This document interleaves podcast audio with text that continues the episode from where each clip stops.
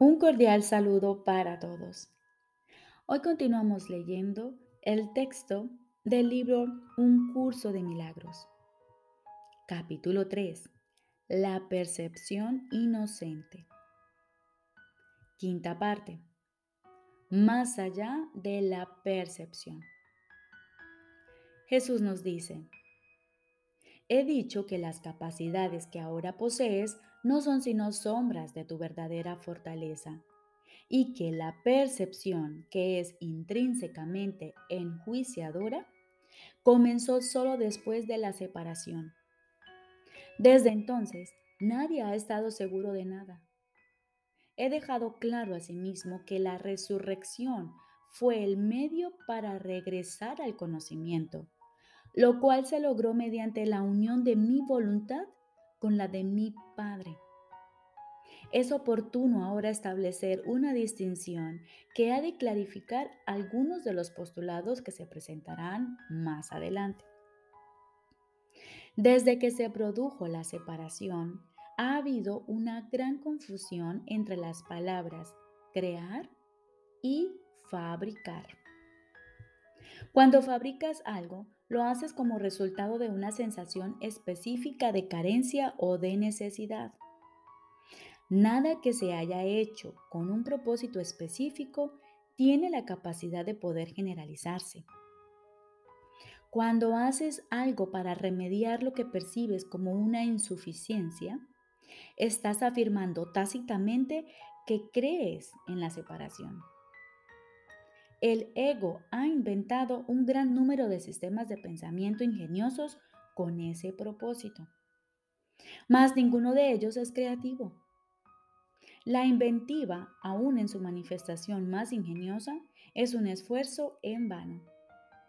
Su naturaleza sumamente específica apenas se compara con la creatividad abstracta de las creaciones de Dios. El conocimiento, como ya hemos observado, no conduce a la acción.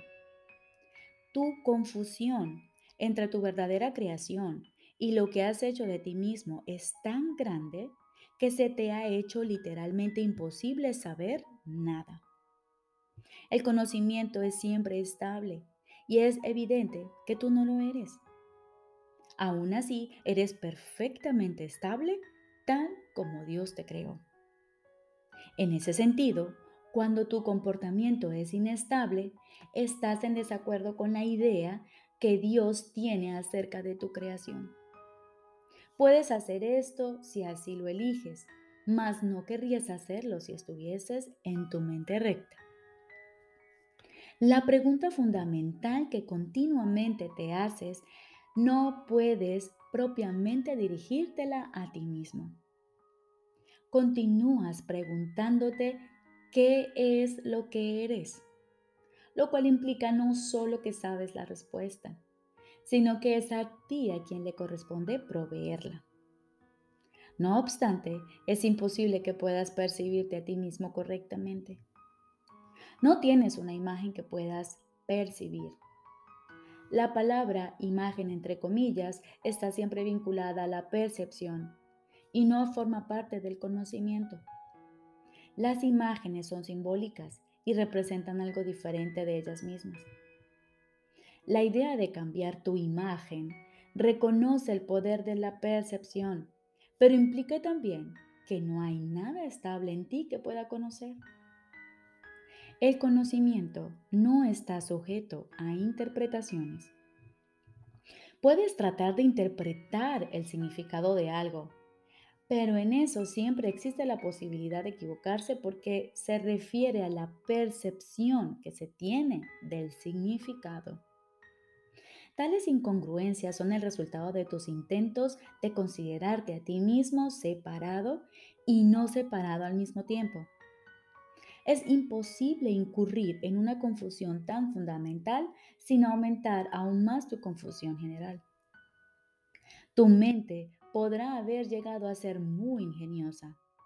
Pero como siempre ocurre cuando el método y el contenido están en desacuerdo, la usas en un fútil intento de escaparte de un callejón sin salida. La ingeniosidad no tiene nada que ver con el conocimiento, pues el conocimiento no requiere ingeniosidad. El pensamiento ingenioso no es la verdad que te hará libre, pero te liberarás de la necesidad de usarlo una vez que estés dispuesto a prescindir de él. La oración es una forma de pedir algo. Es el vínculo de los milagros. Mas la única oración que tiene sentido es la del perdón, porque los que han sido perdonados lo tienen todo. Una vez que se ha aceptado el perdón, la oración en su sentido usual deja de tener sentido. La oración del perdón no es más que una petición para que puedas reconocer lo que ya posees. Cuando elegiste la percepción en vez del conocimiento, te colocaste en una posición en la que solo percibiendo milagrosamente podías parecerte a tu Padre. Has perdido el conocimiento de que tú mismo eres un milagro de Dios. La creación es tu fuente y es también la única función que verdaderamente tienes. La afirmación Dios creó al hombre a imagen y semejanza propia necesita ser reinterpretada. Imagen, entre comillas, puede entenderse como pensamiento y semejanza como de una calidad semejante. Dios efectivamente creó al espíritu en su propio pensamiento y de una calidad semejante a la suya propia. No hay nada más. La percepción, por otra parte, no puede tener lugar sin la creencia en más y en menos. La percepción entraña selectividad a todo nivel. Es un proceso continuo de aceptación y rechazo, de organización y reorganización, de sustitución y cambio. Evaluar es un aspecto esencial de la percepción, ya que para poder seleccionar es necesario juzgar. ¿Qué le ocurre a la percepción en ausencia de juicios o de nada que no sea perfecta igualdad. Percibir se vuelve imposible. La verdad solo se puede conocer. Toda ella es igualmente verdadera y conocer cualquier parte de ella es conocerla en su totalidad. Únicamente la percepción entraña una conciencia parcial. El conocimiento trasciende las leyes que gobiernan la percepción porque un conocimiento parcial es imposible. El conocimiento es uno y no tiene partes separadas. Tú, que eres realmente uno con Él, solo necesitas conocerte a ti mismo para que tu conocimiento sea total. Conocer el milagro de Dios es conocerlo a Él. El perdón es lo que sana la percepción de la separación. Es necesario que percibas correctamente a tu hermano debido a que las mentes han elegido considerarse a sí mismas como entidades separadas. El Espíritu tiene absoluto conocimiento de Dios. En eso radica su poder milagroso. El hecho de que cada uno de nosotros disponga de ese poder en su totalidad es una condición enteramente ajena al pensar del mundo el mundo cree que si alguien lo tiene todo, no queda nada para los demás.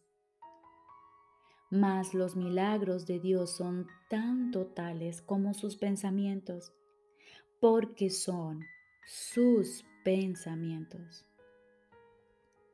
Mientras continúe habiendo percepción, la oración será necesaria, puesto que la percepción se basa en la escasez los que perciben no han aceptado totalmente la expiación ni se han entregado a la verdad. La percepción se basa en un estado de separación. Así que todo aquel que de alguna manera percibe tiene necesidad de curación. El estado natural de los que gozan de conocimiento es la comunión, no la oración. Dios y su milagro son inseparables. Cuán bellos son en verdad los pensamientos de Dios que viven en su luz. Tu valía está más allá de la percepción porque está más allá de toda duda. No te percibas a ti mismo bajo ninguna otra luz. Conócete en la única luz en la que el milagro que eres se alza en perfecta claridad.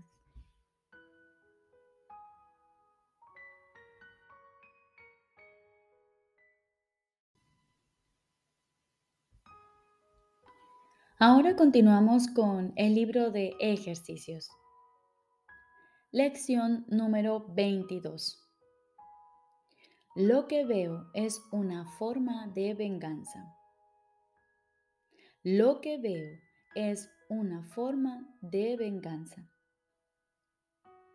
La idea de hoy describe con gran precisión la manera en que todo aquel que alberga en su mente pensamientos de ataque no puede sino ver el mundo. Habiendo proyectado su ira sobre el mundo, lo que ve es la venganza a punto de devolverle el golpe. De esta manera percibe su propio ataque como un acto de defensa propia. Esto se convierte progresivamente en un círculo vicioso hasta que esté dispuesto a cambiar la manera de cómo ver las cosas. De lo contrario, los pensamientos de ataque y contraataque le consumirán y poblarán todo su mundo. ¿De qué paz mental podría gozar en tales condiciones? De esta fantasía salvaje es de lo que te quieres escapar. ¿No es maravilloso recibir las buenas nuevas de que no es real? ¿No te alegra sobremanera descubrir que te puedes escapar de ella? Tú has fabricado lo que deseas destruir, lo que odias y lo que quieres atacar y matar. Nada de lo que temes existe. Mira hoy al mundo que te rodea por lo menos cinco veces, durante no menos de un minuto cada vez. A medida que tus ojos pasen lentamente de un objeto a otro, de un cuerpo a otro, di para tus adentros. Veo únicamente lo perecedero. No veo nada que vaya a perdurar. Lo que veo no es real. Lo que veo es una forma de venganza. Al final de cada sesión de práctica, pregúntate, ¿es este el mundo que realmente quiero ver? La respuesta será obvia. Recordemos, lección número 22. Lo que veo es una forma de venganza. Hoy aplicaremos esta idea cinco veces en el día. Y a cada vez le vamos a dar una duración de un minuto más o menos. Cada vez que veamos algo al alrededor, le aplicamos esta idea. Mm, lo que veo es una forma de venganza y miramos lo que hay alrededor y podemos decir, veo únicamente lo perecedero. No veo nada que vaya a perdurar. Lo que veo no es real. Lo que veo es una forma de venganza. Y al final, Hagámonos esta pregunta. ¿Es este el mundo que realmente quiero ver? ¿Es este el mundo que realmente queremos ver? Te deseo un feliz y maravilloso día.